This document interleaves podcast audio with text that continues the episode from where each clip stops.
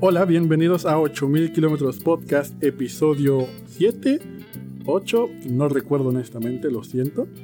Pero bueno, en este episodio nos acompañó un invitado que eh, en lo personal es muy especial porque es una persona que se ha dedicado a prácticamente estar de gira con artistas importantes como Opeth, Meshuga, Dimo Borgir, Dismember, que son bandas de metal icónicas en, América Latina, en México son, son demasiado importantes y todos los hemos visto en estos festivales masivos y ya prácticamente tureado alrededor del mundo.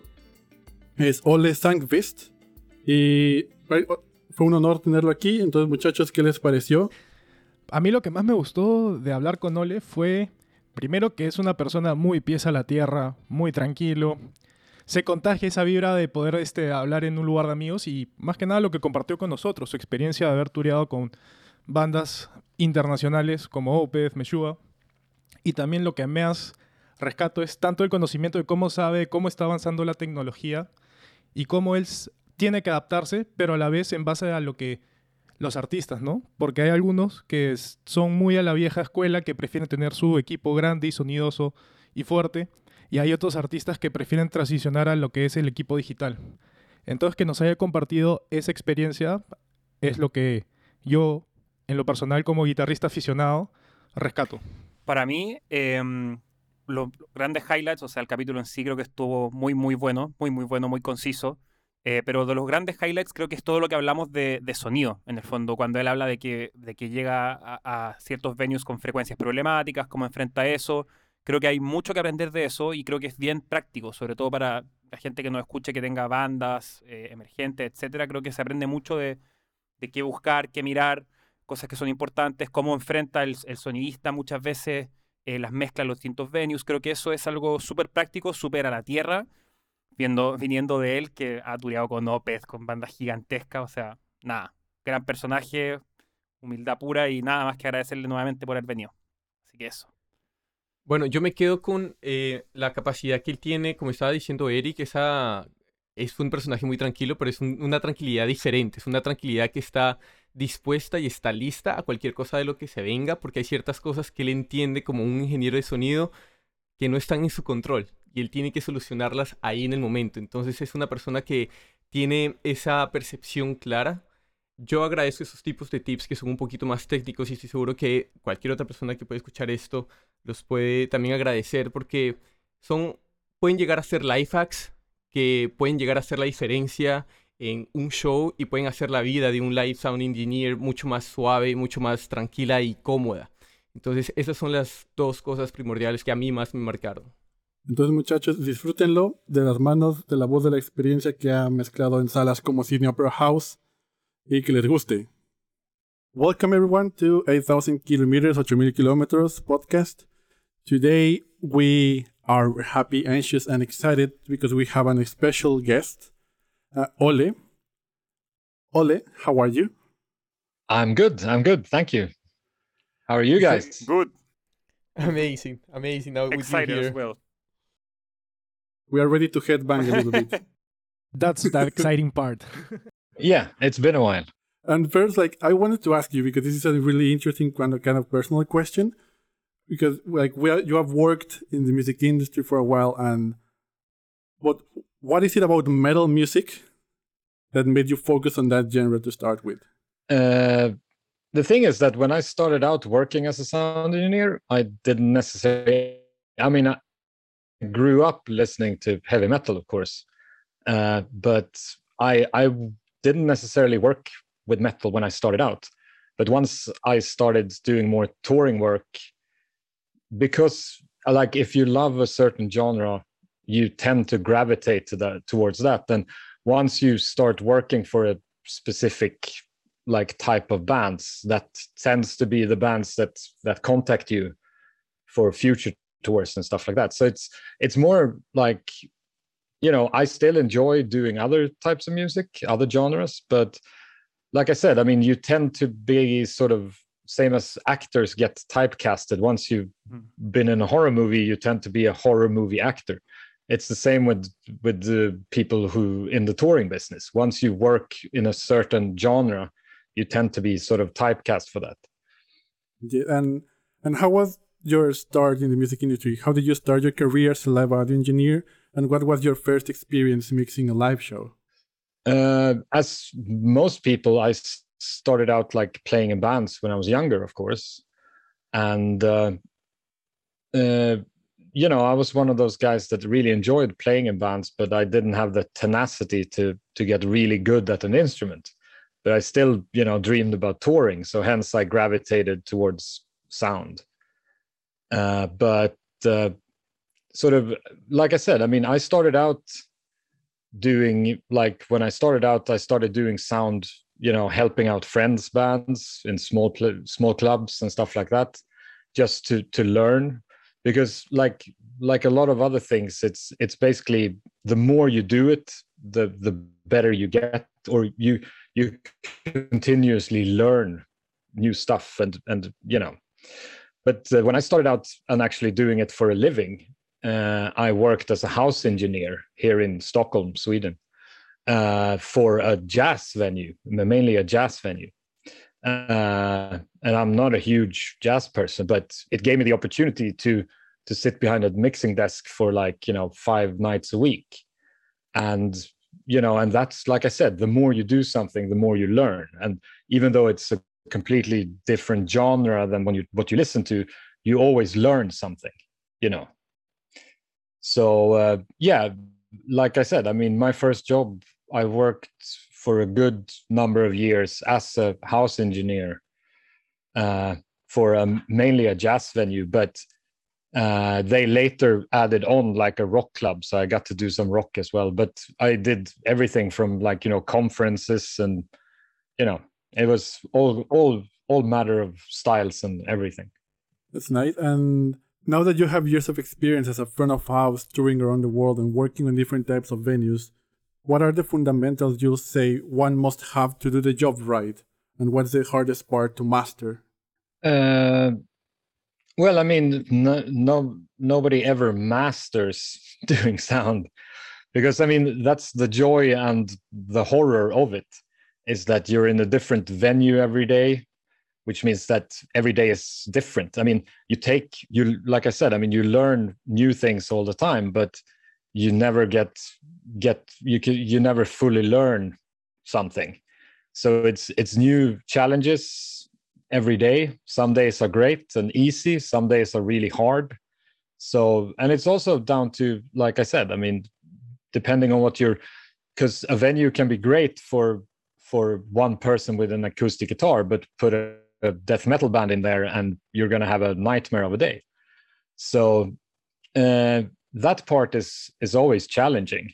But other than that the hardest thing about touring is like you know i always say that my job is 15% technical knowledge and you know the rest is just social skills and being able to to live in close proximity to other people for long periods of time. Yeah and actually that you talk about this like personality and social skills in your opinion, what are the personality the personality trait that someone should have to actually pursue a career in live audio engineering? Uh, well, you have to have patience first of all, uh, and other than that, it's it's just general, like sort of social skills to be able to to you know give space and and be able to like it, it's kind of hard to explain, but it's it's sort of like imagine going like on a caravan trip with your with your girlfriend's family hmm. and you don't really like them but you still have to live in a caravan together for two weeks. So you, you it's about finding that now I'm, I'm not saying i mean most of the bands i tour with and have toured with i really love the guys and we're great friends outside of the business as well. But just to give you a general idea about so it's about finding common ground like you know things to that you have in common instead of concentrating on like you know what you don't have in common. It's kind of i guess. Yeah that's that's actually really true i think. And for what reasons does someone have to consider when pursuing a career in live sound engineering when choosing between becoming like a tour guy that will actually be on tour with the band and being a house audio engineer? Well, I mean, there's there's as with most things it's there's pros and cons with everything um, the the good i mean the nice thing about being a house guy is that you get to go home to your own bed every night and which is a makes a lot of difference like for instance i don't like have a family in the sense that i have a, any children or anything like that. Uh, whereas if you have children at home i mean that always like family plays a big plays a big part in that kind of thing. Um, so and obviously i mean we were talking earlier like on tour you face a different venue every day a different pa system depending on the size of the tour you're on and such so that also plays a big difference. But on the other hand like if you when you're touring you you get to be in a different city every day. You get to see the world in in a different way. So yeah it's uh, i mean there's pros and cons. I mean there's there's some really nice things and about both you know. So yeah it's i mean they're both fun but as i said i started out as a house engineer but after a couple of years you sort of get that itch and you want to tour. But when you've been touring a lot especially like if you've done a lot of touring back to back uh, you sort of dream about having a, a nice job you know as a house engineer back home and get to home go home every day. So it's like yeah there's there's good things about both now you just mentioned having those uh, social skills that are very important and as we all know, the music industry is a business about context. So, what politics or strategies would you suggest to up and coming live sound engineer to develop their network? Well, the thing is that it's, I mean, it's, it's, it's same as in general life. It's, uh, be, be a, be a nice person. I mean, it's, it sounds simple, but it's, yeah, it's like and and like take an interest in other people because that's like yeah. Generally be be interested in uh, in other people uh, because that's where you, as i said that's where you find the common ground and that's where you you know where you actually get to know people. So it's it's sort of uh, that fine line. I'm not saying like don't be don't have strong opinions. I'm just saying that you don't always have to like you know have your own opinions in the forefront if you, if you know what i mean. Like i said co- find common ground. If you if you know that you disagree with someone about something then just let's not talk about that. Let's talk about sports or something that we have in common you know to avoid friction you know because you're never going to be best friends with everybody in the whole world but you can still find common ground so that you can still have an in, you can still enjoy your time together so to speak. Yeah and like when when you're working as a house engineer you actually get to meet a lot of people because you're working there as a basis and there are many bands that can vary in sound that they are going to perform at the venue. And so how have you managed to pull out the gigs and make them sound as good as you can for example, because a band can vary, maybe they have a different stage, but different gear and everything. So how can you actually nail uh, most of the bands to sound or have a, an amazing audio quality? Uh, well, it's it's hard, of course, and a lot of time, a, a, a lot of time, like if it's bigger bands, then you can obviously go. You can always find it like on YouTube and have a listen to what the band sounds like uh, but um, other than that, I mean, it's down to you have to you have to talk to the people in the band, and they can usually give you like a, a rough reference about where they're like what they're what kind of sound or what what they're trying to achieve, so to speak. So, but it's still, I mean, when you're when you're talking about like smaller bands coming into a smaller venue, it's very much of course they they put their lives so to speak in the hands of the of the house sound engineer because it's it's still i mean because the thing about sound is that there is no objective truth. I mean this should sound this way. At the end of the day, it's it's very much subjective, and uh, you know, hopefully the the house guy that you get uh, gets what you want to sound like. But I mean, there's never any guarantees. That's why bands tour with their own sound guys because they know that this guy makes a sound this way. I mean, otherwise there would be no touring sound guys. Everybody would just use whoever's in house. You know. I wanted to add a question because you said I, I like I love the phrase that you said that they put their lives on the sound engineer because like I couldn't agree more. And I wanted to ask you like if you could advise the emerging bands what should they ask or if you had like a small checklist or whatever like like practical advice that they should ask the sound engineer in order to like make sure that at least the basics are, are covered you know that they can that they're gonna be like more calm that they're gonna sound probably good? Uh, well that's hard because it's it's obviously down to whoever they meet uh, whoever works at the venue. But overall it's it's uh, the general rule like from my standpoint is if if i if for instance if if you come to a venue and you set up and blah blah blah if if the sound guy for instance tells you to like you need to turn that guitar up or you need to turn the bass down it's not to be mean it's because you know he, he yeah. he's he's trying to make you sound as good yeah. as possible if you know what i mean of course. so uh, that's obviously the hardest thing but other than that it's the, there's a general rule or a saying saying shit in shit out. Uh, at the end of the day it's down to like make sure that your guitar like for instance if you're a guitarist sounds good. If you have a shitty distortion pedal it's still going to sh- sound shitty coming out of the pa if you know what i mean. Perfect. so so um and a lot of times when it comes to like effects and stuff like that on bass and guitars uh, a lot of times less is more you know. I know it's it may feel cool but a lot of times like you know that flanger pedal is probably doing you more harm than good.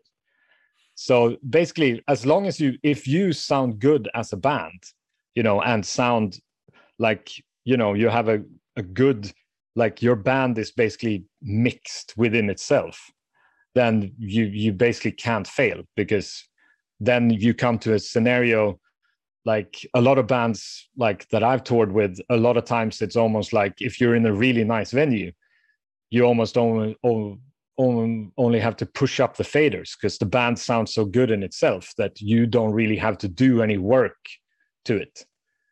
So at the end of the day I mean that's the most important thing is to make sure that you're as good as you can be as a band then obviously, I mean, you're always going to have instances when somebody can fuck you over sound wise. But at the end of the day, I mean, you can't escape that.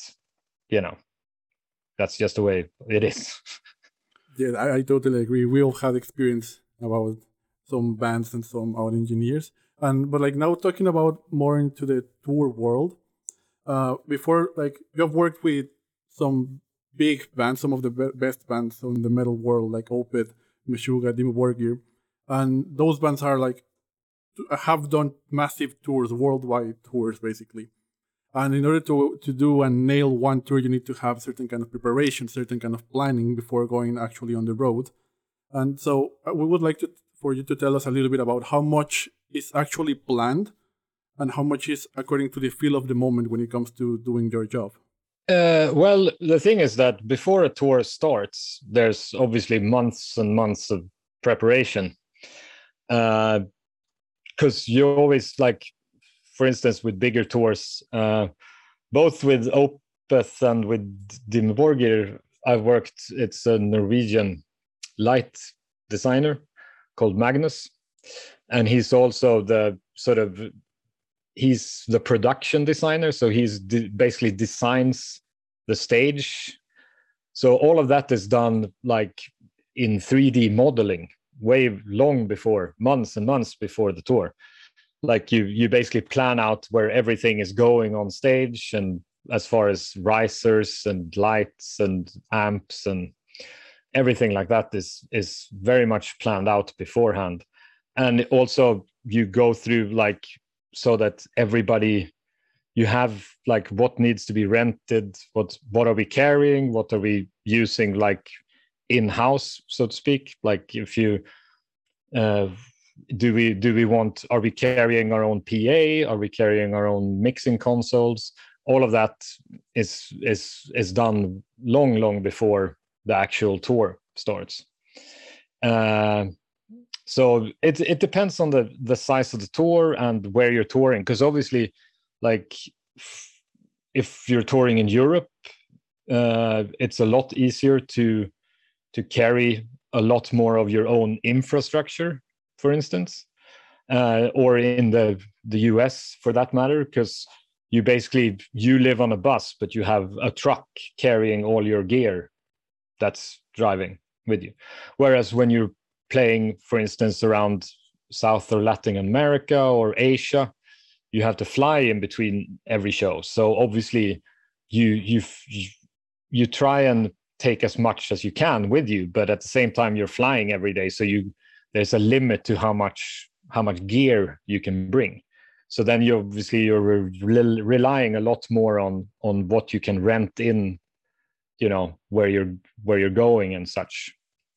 So Uh, it's it's like I said. I mean, depending on where you're playing, it's it's different. But basically, you usually like, for instance, an album cycle usually starts out with the European and the US tour, and then we try generally to carry as much as possible with us, just because it's easier to. The more you carry with you, the easier your day gets, so to speak. Yes, and now that you talk, like the more you carry, the easier it gets when touring there are many like unexpected events that can happen you know? Therefore i would guess that you are prepared for the what if moments. So what's in your backpack so you can deal with these moments? There are uncertainty or like that you need to basically turn down fires. And is there any particular piece of gear or equipment that you're always carrying through all the shows no matter which band or, or venue you are mixing? Well i mean my i mean every every tech, regardless if you're a guitar tech or a drum tech or a lighting engineer, everybody carries a flashlight and a Leatherman, and that's you can get pretty far on those two. let me tell you. uh, other than that, I just carry a, a wide wide array of of basically converters, like converting XLRs to to jacks, you know, RCA's to basically anything anything to anything. So you can always you can always like worst case scenario put two two different cables together type thing. Uh, but yeah other than that and a usb stick of course nowadays. It didn't used to be it used to be that you always had a roll of tape with you but nowadays it's a usb stick. So when you're in the middle of a tour there are so many activities that you have that have to be fulfilled and in a specific order. For example setting up the stage uh, placing the gear, uh, sound check if there's enough time. So, what does your daily routine look like when you're on tour? And what are the most important activities that have to be taken care of immediately? Well, basically, like every day uh, when you wake up, like apart from like every now and then, like you'll have a day that differs because maybe the venue you can't get into the venue until like a certain hour or something like that but generally every day looks about the same you know? Let's say like for instance load in like you know you crack the truck so to speak. So you have the the local loaders there at nine and then it's basically the stage manager because the pack the pack of the truck is always the same so it basically goes the truck is packed so that what goes in first is at the back of the truck. So basically, you can unpack the truck in the right order every day. So it's always like risers and stuff like that, and whatever lights go in first. Um, so usually, like for instance, audio. I mean, if if uh, if they start setting up the stage at they crack the crack the truck at nine, we might we usually load in audio at eleven or twelve so I mean, we basically can't do anything until until they're done with with the basics on the stage. So it's it's it's uh, but it's generally somewhat of the same. See if I can find a. Uh, an old schedule here. It's an old Opeth tour Nice. from Nice. from The I'll show you. Yeah, I'll just show you. This is basically like from Radio City Music Hall. So you see there, there's a. a. Yes, I think we, we can we can share it so that people that are listening to the podcast can see it on our social media. Yeah, but it's basically, you know, get in at eight, load in lights, video at eight, load in backline at nine, support load in at nine, and then you have a lighting focus between 12 and 1. We do a line check between 2 and 2.30, and we have a sound check between 2.30 and 3.30, and so on. And then it's, yeah, doors, support band, when we're on stage curfew which means that we have to be done like you're not allowed to make noise after that uh, and then obviously a bus call when the bus is rolling to the next show which is always good to know because people usually have you know friends coming out to the show so they want to go for a for a drink somewhere afterwards. It's always good to know when bus call is because trust me bus will leave. And it's up to you to get to the next city if you miss it. That, that that's hilarious. And now that we started talking a little bit about preparing the gear and everything, it's common that some mixing engineers carry with them like different types of microphones for different purposes and life hacks they have discovered or they have been told. So which are the mics that you carry or that are your preferences that for you make a huge difference? Uh, well, I mean, the thing is that it's it's one of those uh, like because I I I do a lot of rock music, I I tend to use quite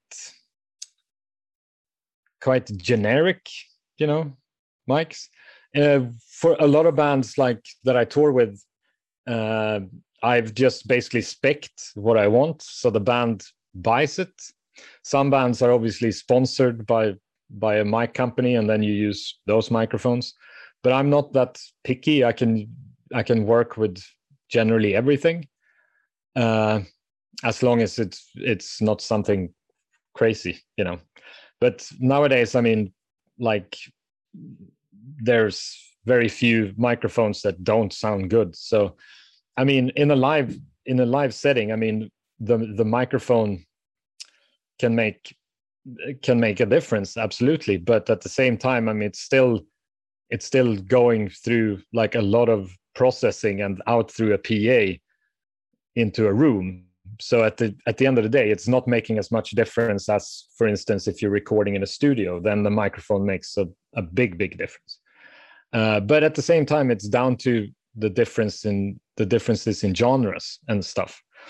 If if if you have a very quiet show then the the the choice of vocal microphone can make a, a much bigger difference as opposed to like somebody who's just screaming into a microphone for instance so and also the room makes a lot of difference there but but for instance for for for opeth that i tour the most with we i use a lot of Shures like you know 57s the Sennheiser, the just the normal like the Sennheisers for for guitars, Sennheisers and a mix of Sennheisers and Shures for the drums. Uh, we used uh, the the Sennheisers for the vocals. We used to when I started working with Opeth, we used Shures, but we switched to Sennheisers when they switched over to in-ears because they're a bit more open in the sound, so it makes it easier like singing wise um, when you when you like i said when you use in-ear monitors because it tends to be like you're singing in your own head uh, so yeah i mean it's it's generally like a mix uh, but it, it's the same thing like if for instance when we're playing around asia or in latin america or anywhere where we're flying i only carry vocal microphones uh, and a few like basics, basic microphones, just in case. Uh, otherwise, we just rely on what we can. I mean, we spec what we want to have. But for instance, if you're in the if you're playing in China and they don't have a Shure Beta 52, then you'll just have to live without it. You know, you you make the best of it. You know. Yes, and, touring is a work that is basically that works in, on cycles. You know, every tour happens when there's an album release, so you go on the road, promote it, come back. And when on tour, there are different kinds of audiences for every show. There are people that kind of prefer or that prefer a show that sounds exactly the same as the album, for example, or, and there are people that actually prefer like this live sound. For you, which one is the most important? Like, or do you prefer to recreate to try to recreate the sound of an album, or try to recreate the sound of the band on every gig? Well, it's that's uh, that's very much dependent on the band and the material, because it's a it's a big difference. Like, because for instance, when you tour with some bands, they go through a lot of like work to basically, you know, replicate like for instance the the exact guitar sound that from the recording which is easy nowadays with your emulators and like your Kempers and such. You can basically mimic exactly the the the guitar sound and like for instance if if you use like you know uh, backtracks and keyboards they obviously sound the same. So uh, then it's easier to to to make to sort of make it sound exactly like the album if you will.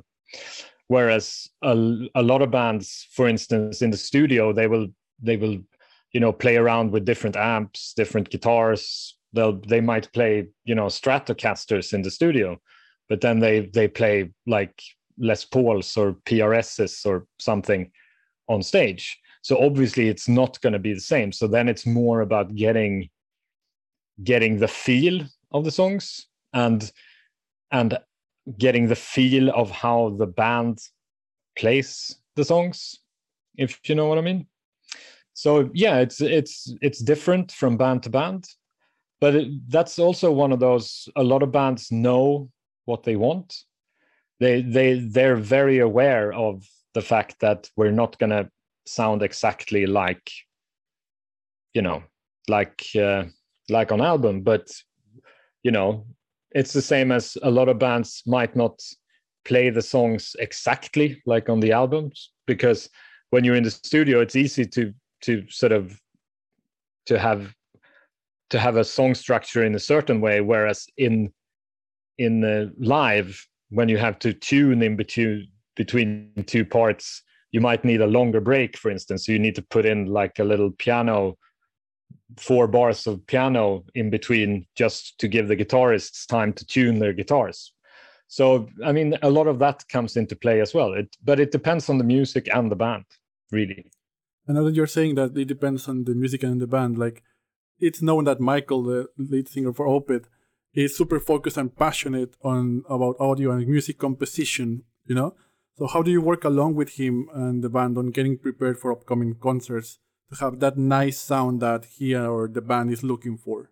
He tends to to have a lot of sort of input on on uh, like what his vision uh, of how they're supposed to sound.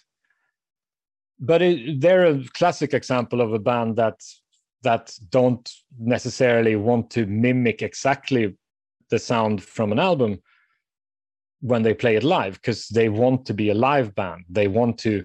That's why they never use any backtracks or click tracks or you know it's all if if if they the five of them can't produce this sound on stage then it's not going to be in the concert if you know what i mean um, so it's it's a lot of plus i mean it's a lot of like discussions and a lot of times like at the beginning of an album cycle at the beginning of the tour you have we usually have production rehearsals when you go through you know you see that all the the video stuff is working and all everything. You you play through the set and people can have input what works what's not working. And it's generally like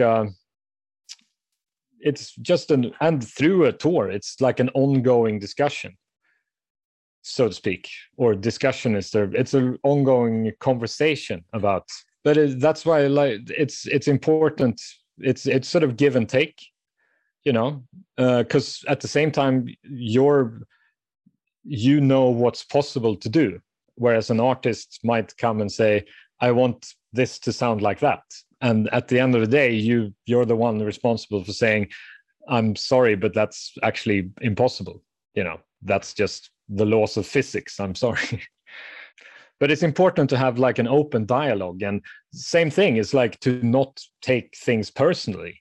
Like it's not you know a personal affront that somebody has an opinion about something. It's a discussion. You have it's give and take I know that you mentioned uh, all the things that happen before the show. Uh, when the show is on, like decisions have to be taken care of, like at the moment. So the other day, I, I found a phrase that I found very interesting, and it was like, monitoring your mix is an essential triage, defined as the process of sorting victims in a live performance to determine their musical priority in order to increase the number of survivors. What would you say about that statement is true, what would you say? Nah, it's not like that. Well, it it is like that. Obviously, I mean, it's at the end of the day, like I said earlier, it's because when you're in a different venue every day, every venue sounds differently, and in like in depending on the venue, PA, and everything like that, and lately like the last couple of years with like decibel restrictions in a lot of countries you sort of have to as you say, you have to pick pick uh, what what you sacrifice, so to speak. For instance, like you might have to sacrifice some bottom end in the mix because otherwise there will be no one's going to hear what the guitars are playing, for instance, or you know sometimes you have to sacrifice like some clarity in the guitars because otherwise the vocals are not going to come through. It's all down to like how a specific venue sounds. I mean that's the thing. I mean every day is different. You mix you have to mix it differently. I mean you basically even if you you know you travel you tour with your own sound desk you start from scratch more or less every day because every venue sounds differently. So it's definitely as you, as you say it's it's it's figuring it out every day like what has to leave way for what so to speak yeah, especially when on tour, as you're visiting, as you said, uh, as we're visiting a lot of venues when on tour, it's sometimes challenging, or there are some certain challenges that you need to actually narrow down and work them to deliver a nice quality show. And so, and what's your and your team's way of dealing with places, for example, that have no friendly acoustic? Let's say, do you have any special rituals before the show to get to know the venue or something? Well, the thing is that a lot of times. Um, like as soon as we like have loaded in our our our audio desks and stuff like that uh, we tend to use what's called virtual sound check. We we basically we basically record every show uh, and then we can play it back multi-track. So basically you can start listen you can play back yesterday's show and and if i pull up the the kick drum it's just the kick drum I mean, it's not going to be you. You're missing the stage noise, but you can start getting like a feel for the room. Uh, other than that, the important thing there, because like some people, just because they like you know they like to to think that they they're they they know everything. The one thing I can give as advice is talk to whoever's like the local guy because he's probably done 300 shows in that venue uh, whereas you're here for the first or second time. Trust me if there's problematic frequencies in the room he'll know about them if you know what i mean. So don't underestimate the local guy. That's my biggest advice for for touring. That is actually a great advice to know because yeah like oh my god Yes. and and for example, uh, how do you deal with loud bands? You know, how can we find this happy medium or between what the musician wants and how the live audio engineer wants to mix? Because we all know, like talking about this dealing and asking, that we can find really loud and stubborn artists, not only in metal but like in all kinds of music. How do you deal with this? Uh, well, uh, the easy answer is you basically like if if the the the room allows it and and your the laws allow it then you basically put your mix on like you know if one guitar is super loud then you basically put your mix on that level like of the of the level of that guitar. Uh, otherwise i mean there's there's no easy way of doing it. I mean you're screwed basically because you know like i said i mean nowadays it gets less and less because people start using in-ears and uh, a lot of people use like Kempers and stuff like that don't necessarily even have cab cabs on stage anymore. So that of course makes makes stages less noisy. But yeah there's no easy way of getting around a loud stage except being loud yourself. I mean i'm i wish there was an easier way. I mean depending on the room i mean you can try and you know like face face amps backwards or trying to put them off stage and stuff like that. But at the end of the day i mean if if you're dealing with you know and uh, a guitarist that desperately need you do you you basically do the best you can but there's no easy way of getting oh, around it. shout out to kerry king from slayer. Just kidding. And um, so and sometimes when on tour the artist or the band are like getting tired and tired because like it's it's actually exhausting sometimes to be on tour. So sometimes it's real common to see that maybe one artist is not nailing it or on the top performance. So how what can you do in order to help them when you see they're a little bit like uh, maybe not performing as well as they usually do. Well a lot of times like it's the same thing there. I mean people people will have that feeling like i'm i'm not a hundred percent today. And they will probably tell you beforehand like i'm going to be a bit wobbly today because you know i have a slight fever or whatever. So they'll usually come and tell you like make sure to to like hide my backing vocals today or put more reverb on it. Because people are it's professionals. People are well aware like when they're you know because you've been on the road for like four weeks i mean and like i said i mean you you might have like a slight fever or you're just not on the top of your game but people are professionals and well aware. So they usually come and, and talk to you about it like beforehand. I think that you just mentioned all this very cool but i also was listening to what you said about the Kempers and how digital technology is being used nowadays and and sometimes well, most of the times digital technology makes touring easier because it's less gear that can do most, more stuff. But also there's the challenge not all the musicians always suit to those gears, especially the old-fashioned ones who prefer vintage amp heads or cabinets or like you said very loud sounding their stage. But from a front of house point of view, what has been the biggest challenge when dealing with these new technologies? Uh, it's it's i mean it's very much different it's goes back to to basically different bands different different like ways of of uh, looking at at live uh, because like it, it's it's very different depending on what kind of music you play and and what kind of sound you're going for. Some Kempers can be super good for some music whereas for some music they can as as you were talking about uh, uh, missing a bit of uh, sort of balls if you know what i mean. Uh, so it's very much different depending on on bands.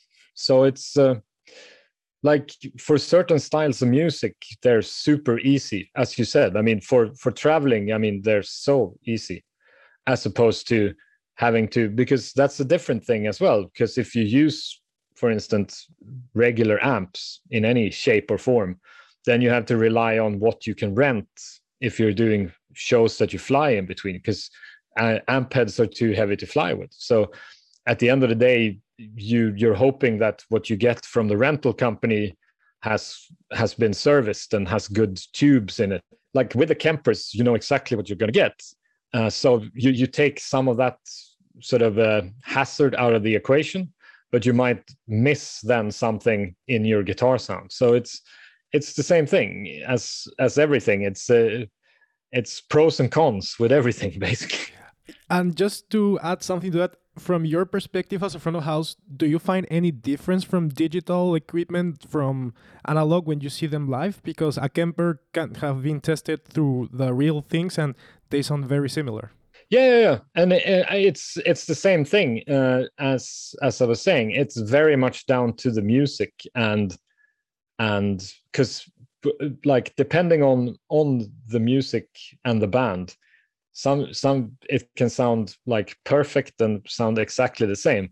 I would think that i could tell the difference for instance if i went to see acdc and angus young was playing through a kemper or his old you know marshall plexi head i think i would probably hear the difference because it's it's down to the songs down to the band down to the actual guitar sound.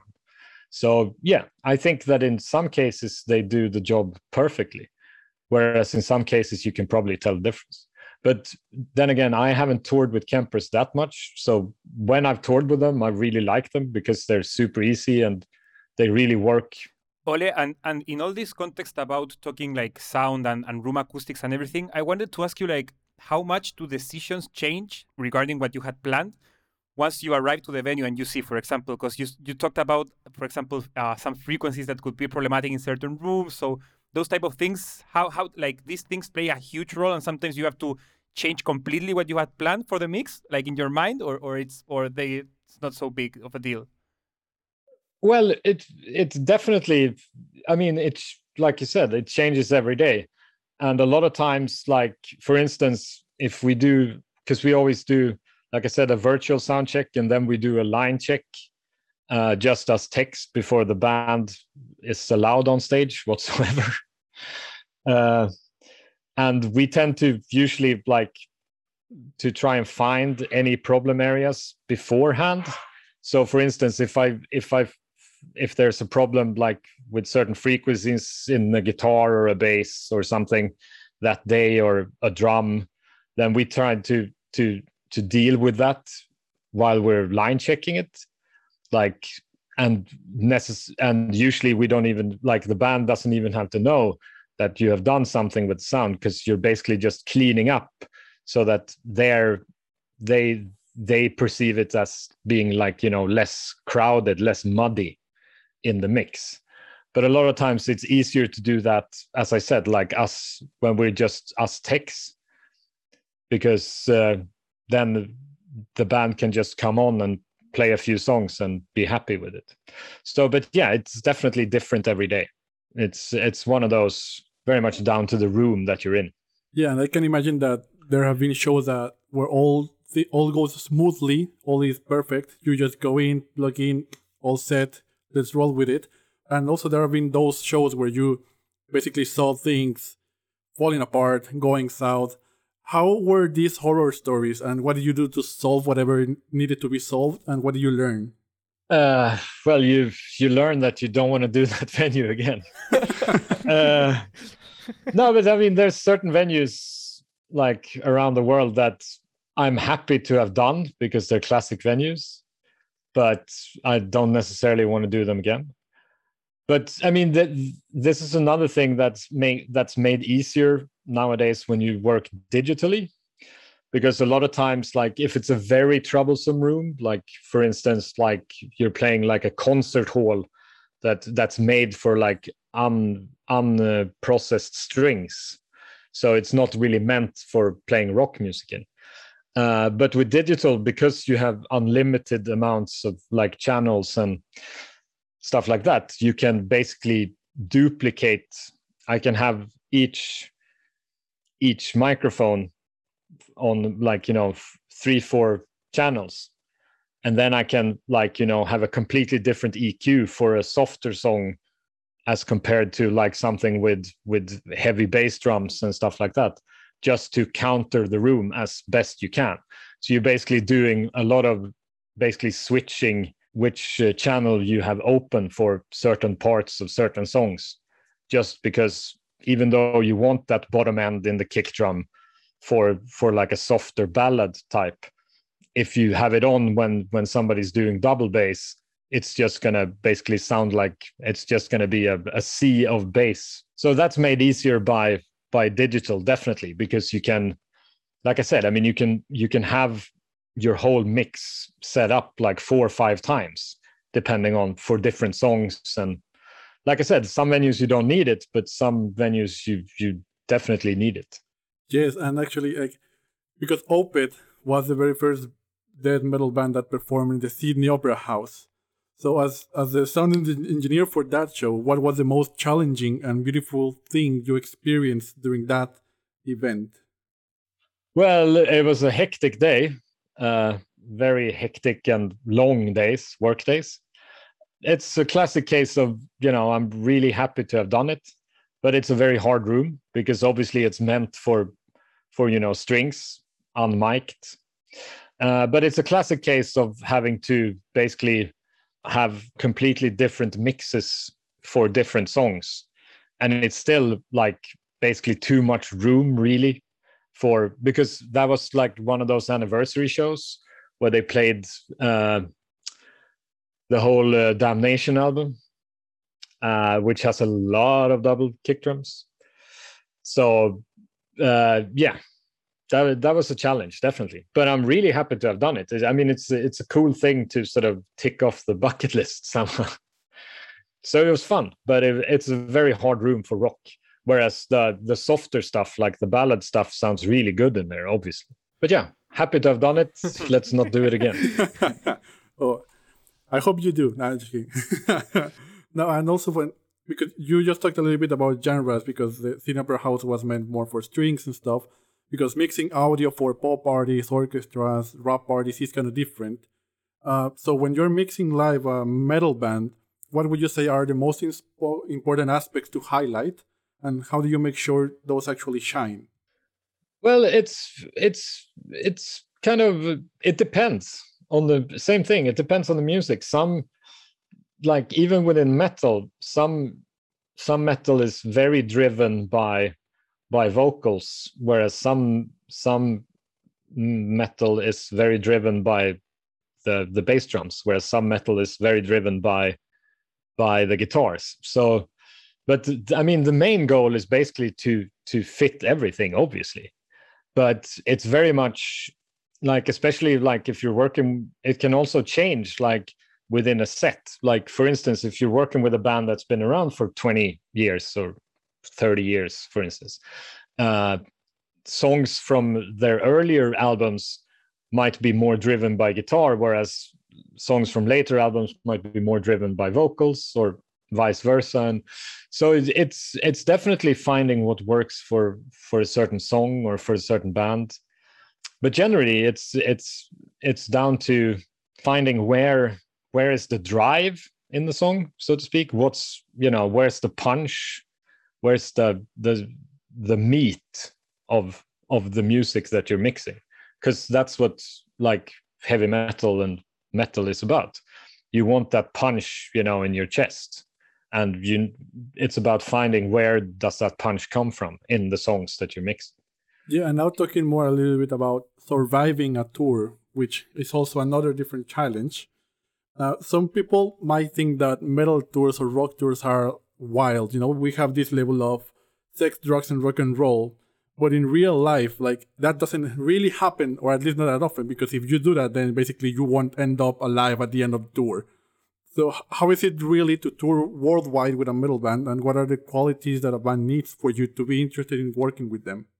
Well, for me, it's it's it's one of those touring number one if you want to go if you want to work on tour or if you want to be a in any anything sound wise it's if you're not having a good time it's not worth it stay at home make the same amount of money so if you're not having a good time and if you're not enjoying the company of the people that you're traveling with because you're bas- they're basically your family for long periods of time uh, then it's not worth it. But other than that it's just taking time every day to to because it's easy to just get stuck sitting in a, a venue or on the bus on your phone looking at what people are doing at home for instance or whatever. But yeah basically taking the time every day to get out go for walks find something fun to do with like okay i have 3 hours until i have to do something.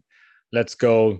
For instance, with with Opeth, we we always when we wake up in the morning, it's always finding like where are the record stores around here? Because we go look for vinyl a lot and stuff. You do stuff like that. You go for coffee and you go flicking through, you know, used records and just finding little normal things to do with your day that's not related to to work, so to speak.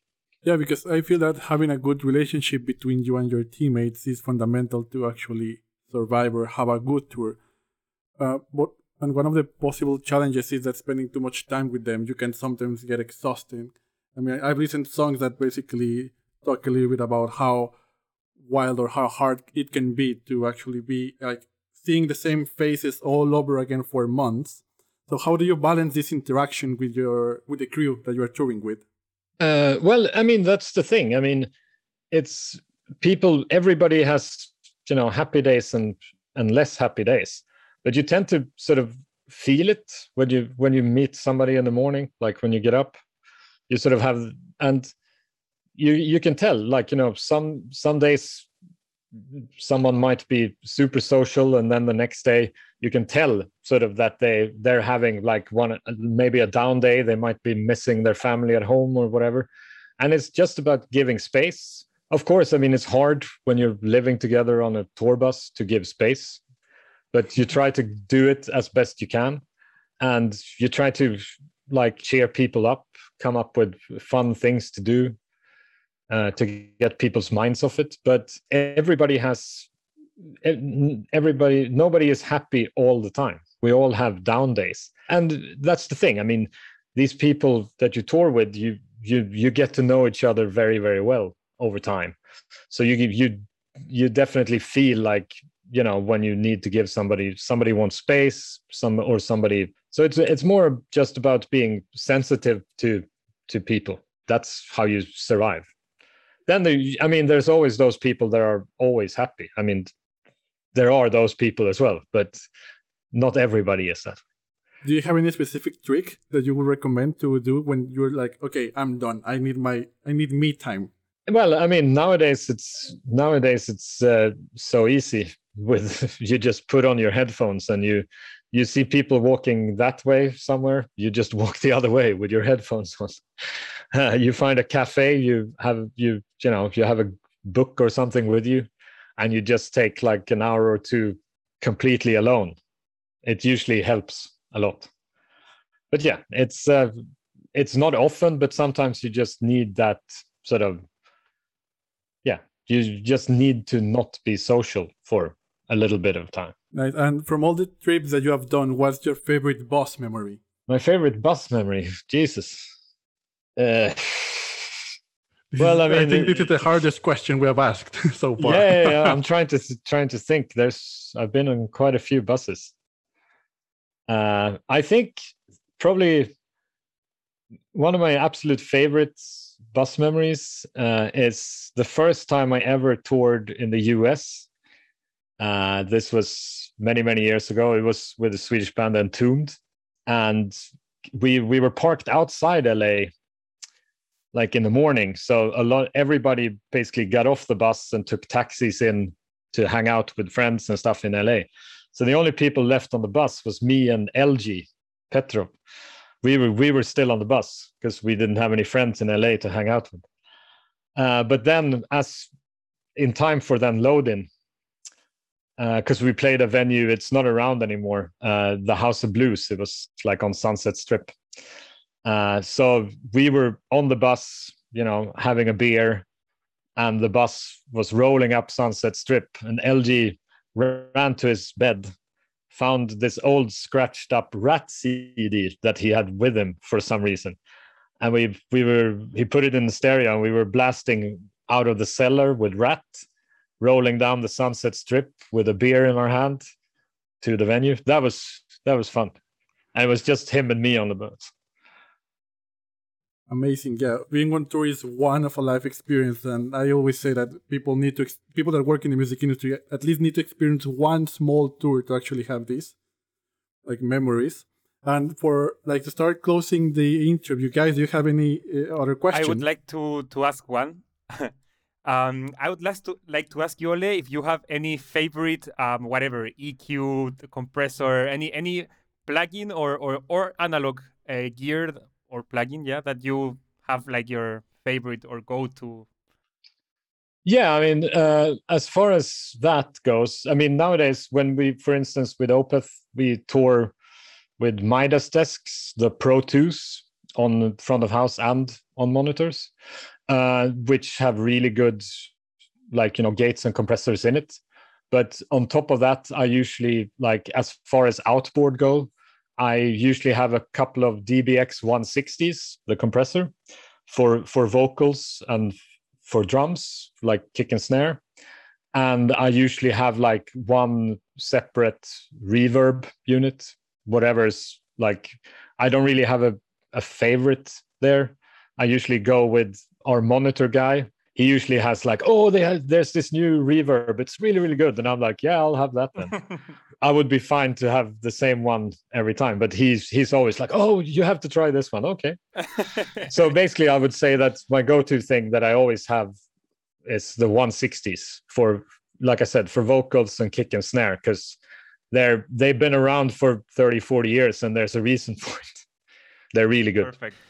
I know that you've been working as in as a front of house for many years, but do you still enjoy shows? Do you go like if you don't have to work, or has that point of view has changed over time? Well, it's definitely has changed. I definitely go to to less shows. I mean, I I still go to shows definitely. I mean, I still enjoy music very much. Whereas when when I was younger, I would go to even if I wasn't like super into the band, my friends were going, I would go to the show. Whereas now I'll go to the show if I want to, if I really want to see the band. I don't really go to shows just to hang out. I tend to go like a lot. Obviously, I mean, over time you get to know a lot of people that's also touring. So I'd rather go during the day and hang out with, like, for instance, if a band I've toured with is here playing in Stockholm, I'd rather go and have a cup of coffee and talk during the day and then maybe not go to the show.